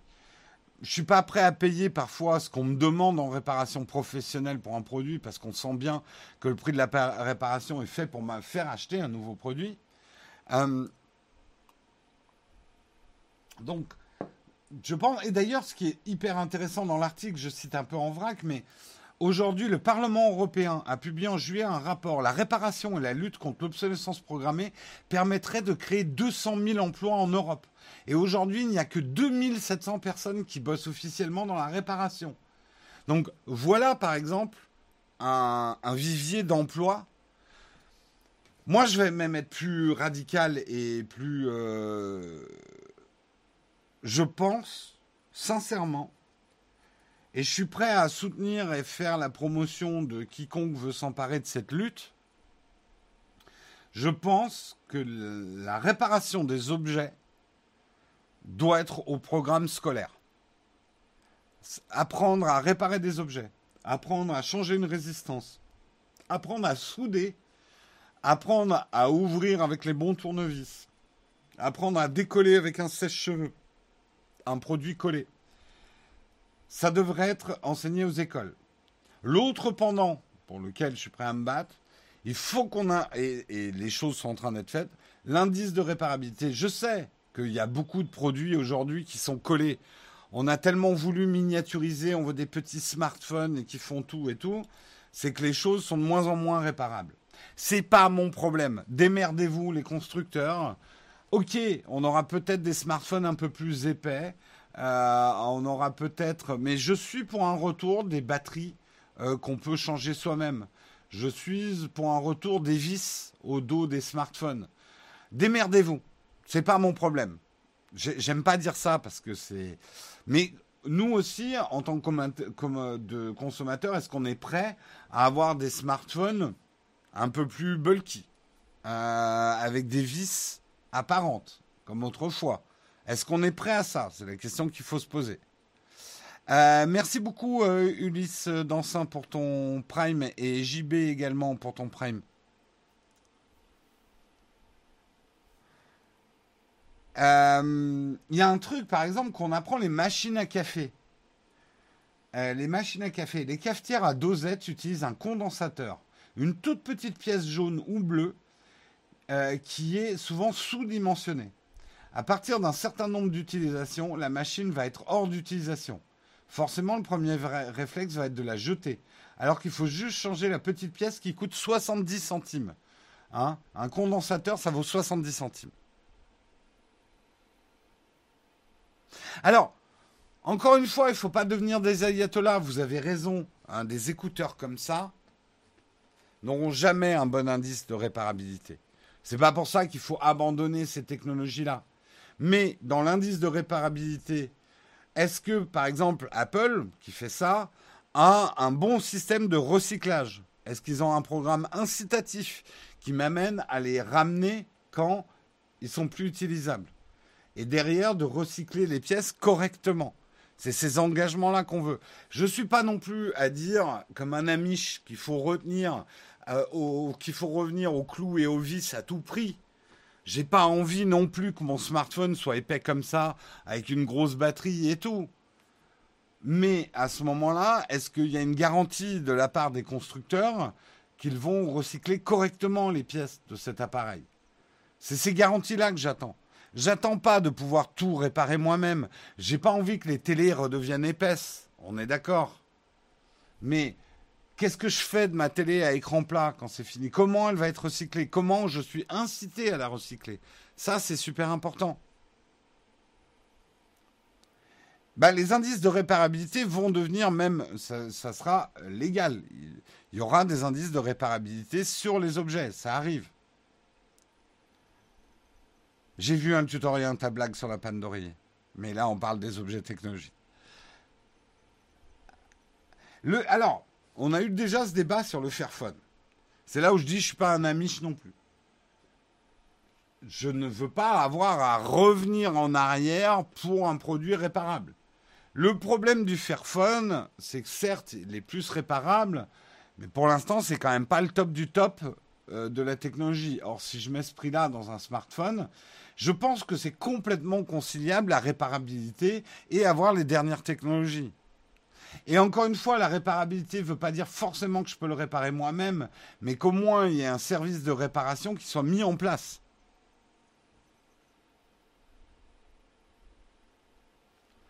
Et c'est pareil pour les Déjà, il y a plein d'objets, on peut s'attendre à une meilleure. Le smartphone, c'est presque un cas à part. Euh, et les écouteurs aussi. Les smartphones et les écouteurs doivent être le les plus miniaturisés possibles. C'est des objets qu'on porte sur soi. Je ne demande pas à une smartwatch d'être réparable. Ça serait impossible. Elle serait épaisse comme ça, quoi.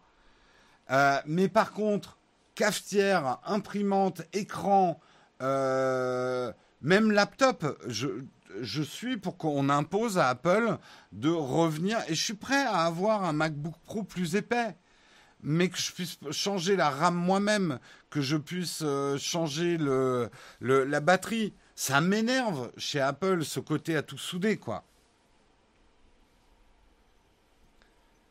Et honnêtement, j'en ai rien à foutre que mon ordinateur soit aussi. Alors, mon iPad, non. Je veux que mon iPad soit le plus fin possible. Donc, j'accepte que tout soit collé et, tout soit plat. Ok, mon iPad, je veux bien. Mais qu'on me donne déjà un programme incitatif pour l'amener euh, à recycler quand j'ai fini. Par contre, mon ordi, j'en ai rien à foutre qu'il soit aussi fin qu'une feuille de papier. Imposer quelque chose à Apple, oui, on peut le faire. regarde, on les oblige bien à mettre des écouteurs dans, nos, dans, dans leur smartphone en France. Donc oui, la législation peut les obliger à faire des choses.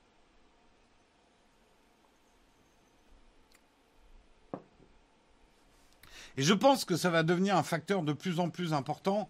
Moi, je sais que je vais regarder et je vais parler dans mes tests de produits des indices de réparabilité des produits quand ils seront euh, officiellement euh, quand on les aura vraiment. Là, le truc, par exemple, sur les nouveaux smartphones qui sortent, il n'y a même pas encore les indices de réparabilité. Euh, euh, je ne crois pas que le S21 ait eu un score de réparabilité. Il faudrait que je, vérifie. Mais... Et voilà, ça fait déjà la liste des compromis. Non, Olek, je dis que l'indice de réparabilité, ou en tout cas cette préoccupation de la réparabilité, doit prendre en compte tout un tas de choses. Et on doit pouvoir permettre aux entreprises de faire des produits qui ne sont pas réparables et ultra fins, parce qu'on en a besoin. Mais à ce moment-là, il faut qu'on ait une garantie derrière d'un recyclage efficace des produits. Euh, et qu'on ait même un circuit incitatif de recyclage des produits. Je serais même, voilà, dans le genre dictatorial, imagine, tu n'as pas le droit d'acheter un smartphone sans, sans ramener ton ancien smartphone. Ou alors avec une preuve que tu n'avais pas de smartphone. Ou que tu as perdu le tien ou il est tombé dans l'eau. Je sais, c'est inapplicable. Mais en gros, qu'on soit un petit peu obligé de ramener son ancien smartphone pour pouvoir en acheter un nouveau. Par exemple. Ok, c'est très dictatorial comme, euh, comme truc et la liberté du consommateur. Ou alors qu'on oblige les entreprises à faire une réduction de prix à partir du moment où tu ramènes un smartphone, n'importe lequel, pour acheter un smartphone.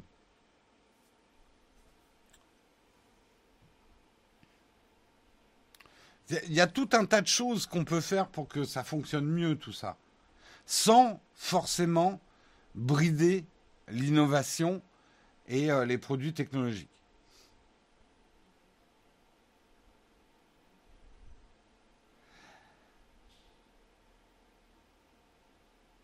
Euh, merci beaucoup, L'Angelo, pour ton prime. Non, mais ça y est, tout le monde cherche la faille de ce que je viens de dire. Ok, c'est peut-être stupide ce que j'ai dit, mais il y a tout un tas de moyens pour que les marques luttent elles-mêmes euh, contre l'obsolescence programmée. Le fait qu'elles sortent des produits tous les ans, je suis pas d'accord. Je pense que tu es obligé pour maintenir la dynamique quand même du commerce euh, mais après, qu'elle fasse des produits assez résistants pour pas qu'on soit obligé de changer tous les ans, ça oui.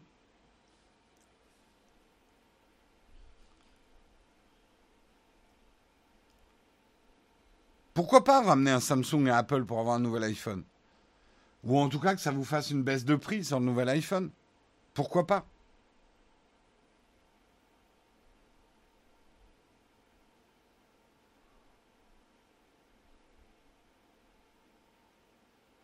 D'après le Figaro, euh, le S21 a une note de 8,2 sur 10 en réparabilité. Donc, plus la note est haute, moins il est réparable, hein, c'est ça? Euh, BXL.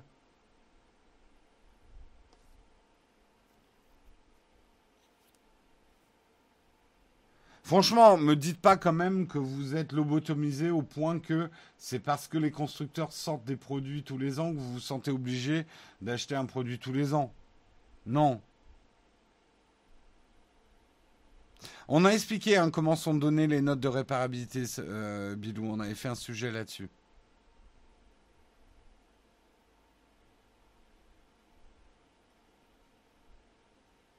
C'est pas iFixit hein, qui va fixer les indices de réparabilité, il le faisait déjà, mais n'oubliez pas qu'iFixit, et c'est très bien, hein, mais iFixit est une entreprise qui vend des kits de réparation.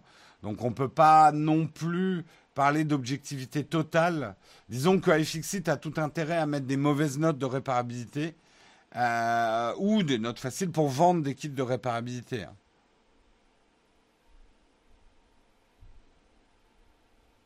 Après, attention, je trouve que c'est une très bonne société.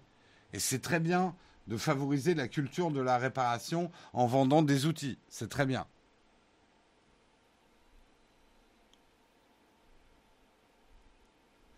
Ils le, font déjà. Oui, oui, oui. Bah, il y a déjà, oui, il y a de la récupération de smartphones. Euh, il y a des offres chez tout un tas de constructeurs. Ramenez vos vieux smartphones et on vous fait une offre sur le nouveau. Sur le nouveau. Mais moi, je suis pour des systèmes d'abonnement aux smartphones. Que tu sois obligé de ramener ton smartphone pour en avoir un nouveau. Si tu es abonné à un programme. Donc euh, ça va être intéressant et euh, je sais que moi, alors le truc, c'est que j'ai pas de temps libre. Mais si j'avais du temps libre, si j'avais plus de temps libre, j'aimerais bien apprendre à réparer mieux les objets. Et je donnerais bien mon temps à des repair cafés. J'ai absolument pas le temps de le faire. Donc, je vais essayer de contribuer à ma modeste mesure avec ce qu'on fait en vidéo. Vous avez bien remarqué qu'on vous dispense de plus en plus de messages de changez pas votre smartphone. C'est pas parce qu'on vous parle d'un nouveau smartphone que vous êtes obligé de changer votre smartphone. C'est un message qu'on va vous marteler de plus en plus. Euh, le dernier iPhone, je vous disais, si vous avez un iPhone 10, c'est pas la peine de prendre le 12. Après, vous faites ce que vous voulez, hein, vous avez le droit de vous faire plaisir. Vous avez le droit aussi de revendre vos smartphones tous les ans. Hein. Ça aussi, hein, c'est un système de pourquoi pas Si vous voulez vraiment changer tous les ans, assurez-vous juste de bien revendre votre produit euh, l'année d'après, quoi. Ce qu'il faut pas, c'est des gens qui stockent dans leur tiroir, qui achètent tous les ans, qui stockent dans leur tiroir pour que tout ça termine à la benne et pollue, quoi.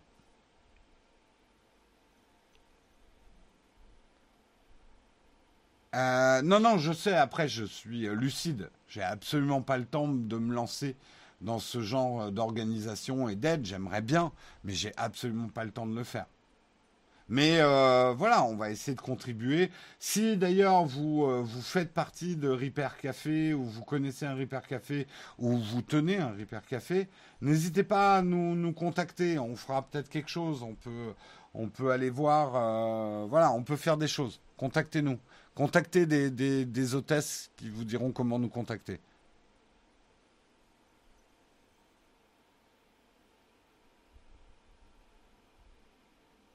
Oui, alors vous allez me sortir le cas des youtubeurs qui collectionnent leur smartphone. Ils ont le droit d'être collectionneurs. Ça, c'est encore autre chose.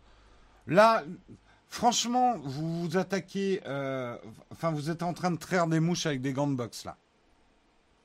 Une expression, euh, je ne sais pas d'où elle vient, mais qui est assez géniale. Vous me sortez les épiphénomènes que nous nous sommes, les youtubeurs, qui avons beaucoup de produits, et des youtubeurs, effectivement, qui collectionnent les produits. Euh, c'est un épiphénomène. Et bien sûr qu'il y a des collectionneurs. Et, encore une fois, les collectionneurs ne sont pas des gens qui mettent tout dans un tiroir pour aller le jeter à la benne après.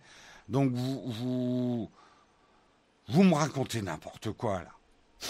Juste pour vous en prendre aux youtubeurs parce que ça fait plaisir de pouvoir mettre un youtubeur dans la sauce. Hein.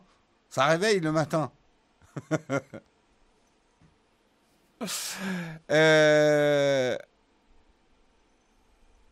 il y en avait dans le fil, c'est passé tout à l'heure. Je suis désolé, j'arrive pas à lire complètement euh, JPG au kilomètre, mais très bien. S'il y a des euh, y a des gens qui ont déjà fait du, bénévolat dans des repair cafés, ouais, vous contactez-moi sur Twitter ou voilà.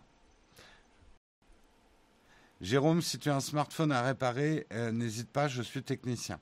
Eh ben écoute, tout ça ne tombe pas dans l'oreille d'un sourd. Euh, d'ailleurs, pour se venger des youtubeurs qui nous prennent pour des cons, on va les lettres, les mettre sur tout de Ça a déjà été fait. ça a déjà été fait. Pour moi, ça, mais c'est j'en veux pas hein, aux personnes qui ont fait ça, c'est normal. Puis alors, vous savez, nous, euh, le, métier, euh, on sait que de toute façon, notre image, elle est jetée en pâture euh, sur, sur les réseaux. Et c'est normal, c'est notre job, quoi. On va dire c'est la rançon de la gloire, comme on dit. Déjà, j'aimerais avoir la gloire. Après, on parlera de rançon. Hein. Euh, mais bref, très intéressant. Allez voir cet article sur les Repair Café, la vidéo, et, et pensez-y. Pensez-y, c'est important. Euh,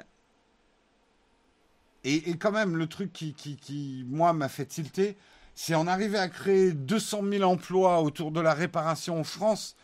Putain, mais quelle, euh, quelle manne d'emplois, quoi. Et formons nos enfants à réparer, quoi. Je veux voir des fers à souder. Ça va. What could go wrong? Ouais, je veux voir des fers à souder dans les maternelles. Non, non, non, non, non, non, Jérôme, tu vas trop loin. Euh, allez, on se fait un tout petit camp de fac, 10 minutes de camp de fac pour terminer l'émission. À tout de suite.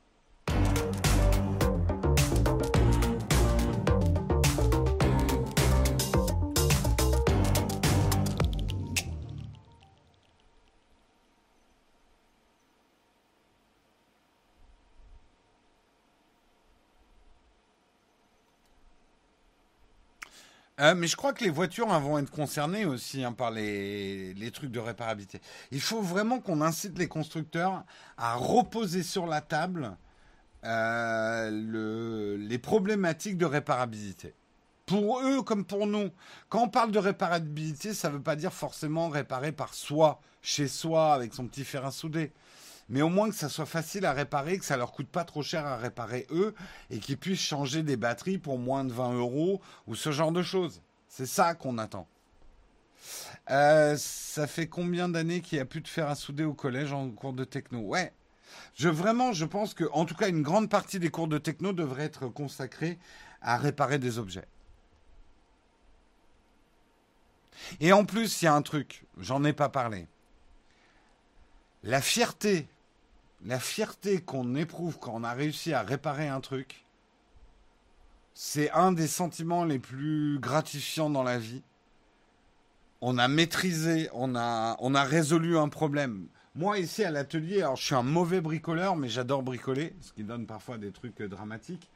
Mais quand je suis arrivé à résoudre des problématiques, oh la fierté, la fierté. Quand j'ai fini mon PC, alors ça a été laborieux si vous avez suivi, j'ai fini de monter. La fierté qu'on éprouve, on a l'impression, d'être un, homme des cavernes qui vient de, faire une étincelle avec deux silex, quoi. Oh, trop bien. Et ça, c'est une satisfaction. Il faut l'apprendre aux enfants. Euh, il y a une commande pour voir ton matériel focal micro. Sur, euh, sur Amazon, euh, dans toutes nos vidéos, il y a un lien vers le matériel qu'on utilise. C'est pas toujours mis à jour à 100%, mais euh, voilà, tu as un lien vers tout ce qu'on utilise. Alors, Valério, maintenant on est passé au camp de fac. Les camps de fac, vous posez des questions, j'y réponds, c'est la dernière partie de l'émission. Et la fierté de ne plus prendre des mousses de sono sur la tronche, non, la fierté de trouver la bonne colle qui tient les, les mousses. Tu peux réparer un petit truc et tu crois que tu vas pouvoir construire ta maison. Non, mais c'est clair. Mais euh, sérieux, pour ceux qui, font. Quand tu arrives à réparer, mais même d'un point de vue logiciel, quand tu arrives à dépanner un ordi ou résoudre un problème, ça procure une satisfaction absolument géniale, quoi. Euh, grâce à ton cours de techno au collège, j'ai réparé le batteur de cuisine de ma mère effectivement, l'électroménager, avant de se préoccuper de la réparabilité des smartphones, je pense qu'il y a déjà tout l'électroménager. Parce que, comme je vous le dis, les smartphones, les écouteurs, c'est des pièces très miniaturisées qui, effectivement, ne peuvent pas être assez grosses pour être réparées. Mais qu'est-ce que j'en ai à foutre que mon batteur à eux, soit miniaturisé? Je veux qu'il soit réparable. Vous savez quoi, dans les anecdotes? J'utilise d'ailleurs, je parle de batteur à eux le J'utilise chez moi une perceuse. Alors, je viens de changer, mais j'utilisais une perceuse et un batteur à œufs qui me permet aussi de faire de la soupe. Il y a aussi, enfin, un, truc cuisinier qui sont plus vieux que moi. Et je vais avoir 50 ans. Donc, ouais, il y a une époque, on construisait des objets avec de l'électronique dedans qui dure et qui marche pendant plus de 50 ans. La perceuse, elle manque maintenant de puissance, donc je l'ai changée récemment. Mais c'est la perceuse que mon père avait avant que je naisse, quoi. Et c'est pareil pour le batteur à eux. C'est fou.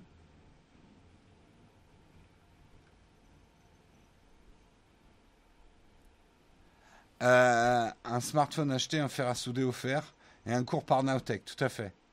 Tu penses quoi de la French Tech et de Yubo et pas YouTube euh, Fais une recherche dessus en live sur le site. Euh, je, comme je ne sais pas ce que c'est, je ferai une recherche après, hein, parce que peut-être que tu fais la promotion d'un d'un site porno. euh, bah, attends, je vais regarder.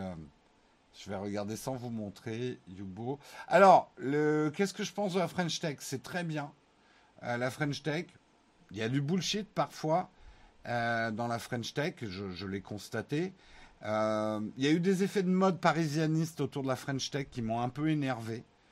il y avait un peu des sociétés de n'importe quoi, mais il y a des énergies incroyables. Le problème parfois de la French Tech, c'est qu'elle n'est pas soutenue par les Français. On a tendance à avoir un regard critique envers les sociétés parce qu'elles sont françaises, qui sont plombantes et énervantes. Voilà ce que je pense de la French Tech. Euh, donc Yubo est un réseau social. Ah oui, j'en ai entendu parler, oui, Yubo. Euh, ça traîne pas mal, un nouveau réseau social pour se faire des amis. J'ai pas vraiment testé. Euh, je savais pas que c'était français. Euh, intéressant. Euh, Faudra que je regarde.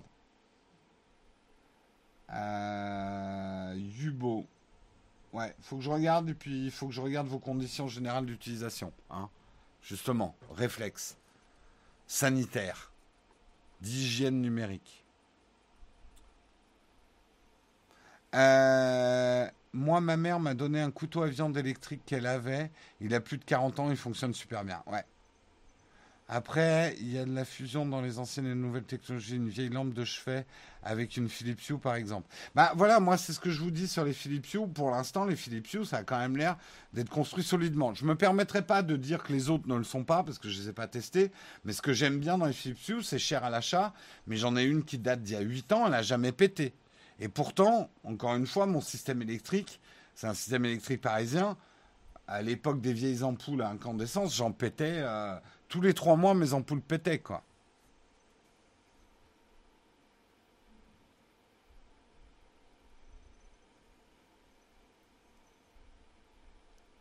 Les Fab Labs sont dans la place. Tout à fait. Euh, Yubo est le concurrent français de Snapchat pour faire simple. D'accord. Bah, intéressant. Mais avant de l'installer, vous allez me faire le plaisir. Bah, tiens, on va le faire pour vous. Déjà, avec les outils que nous donne Apple. On va aller voir vos conditions générales d'utilisation simplifiées. Alors, c'est un réflexe. Il faut qu'on l'ait. Avant de l'installer, Hubo. Hop. J'ai l'application. Je vous le montre. Voilà, voilà l'application. Ok, Livestream Chatju. Ouais, en gros, c'est un peu Snapchat. Ok, les classements sont bons. Politique de confidentialité de l'app. Analyse, personnalisation du produit, fonctionnalité de l'app. Est-ce qu'il y a des ventes à des parties tiers? Manifestement, non. Donc, pas de publicité à des parties tiers. Donc ça, c'est déjà bien. Vous voyez, c'est ça qu'il faut regarder. C'est pas non plus le listing est long. Bien évidemment, une application de réseaux sociaux a besoin de beaucoup de contenu pour fonctionner. Mais vous voyez la différence on va mettre. Bah, tiens, comparons à Snapchat, justement. Intéressant. Snapchat. Snapchat. Hop. Snapchat. Alors, hop. Publicité tierce. Vous voyez ça Là, les publicités tierces? Emplacement, coordonnées, identifiant données d'utilisation. Donc voilà, a priori, Yubo euh, fait pas de publicité tierce. Donc deuxième question que je vais me poser. C'est quoi la deuxième question à se poser? Ok, Yubo, mais vous allez faire de l'argent comment? Parce que j'imagine qu'il y a des gens qui travaillent autour de Yubo. Comment Yubo va faire de l'argent? Là, on va peut-être aller regarder les conditions générales d'utilisation. C'est ça le réflexe qu'il faut avoir. C'est ça le réflexe que vous devez avoir avant d'installer quoi que ce soit. Allez, il est 9h30, il va falloir que je m'arrête là. Euh, mais c'était passionnant ce matin. Enfin, en tout cas, moi, j'ai pris beaucoup de plaisir à vous parler de ça. Euh, dites-moi, hein, euh, vous nous direz ce que vous pensez un petit peu. On... C'est pas des, chamboulements absolus, mais c'est vrai qu'on veut avoir un article, et, aujourd'hui c'était tout de mi, un, article un peu plus mis en avant dans le mug, une entrée peut-être plus dynamique dans le mug. Et,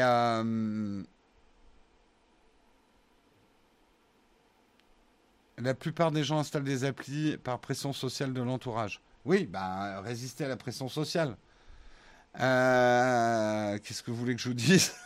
Il y a un moment, soyez vraiment libre aussi. On vous fait, je vous fais, on vous fait, tout le monde vous fait d'énormes bisous. Soyez bons, soyez forts. Demain matin, c'est moi euh, qui serai là à 8 h Et bien, euh, d'ici là, bah, passez une très très bonne journée. Hein voilà. Pas d'autre chose à dire. Ciao tout le monde. Ah oui, on va faire un raid. S'il y a quelque chose d'intéressant, je décide du raid pendant le générique. Donc c'est raid surprise. Hein Donc si vous avez envie de raider, restez dans le coin.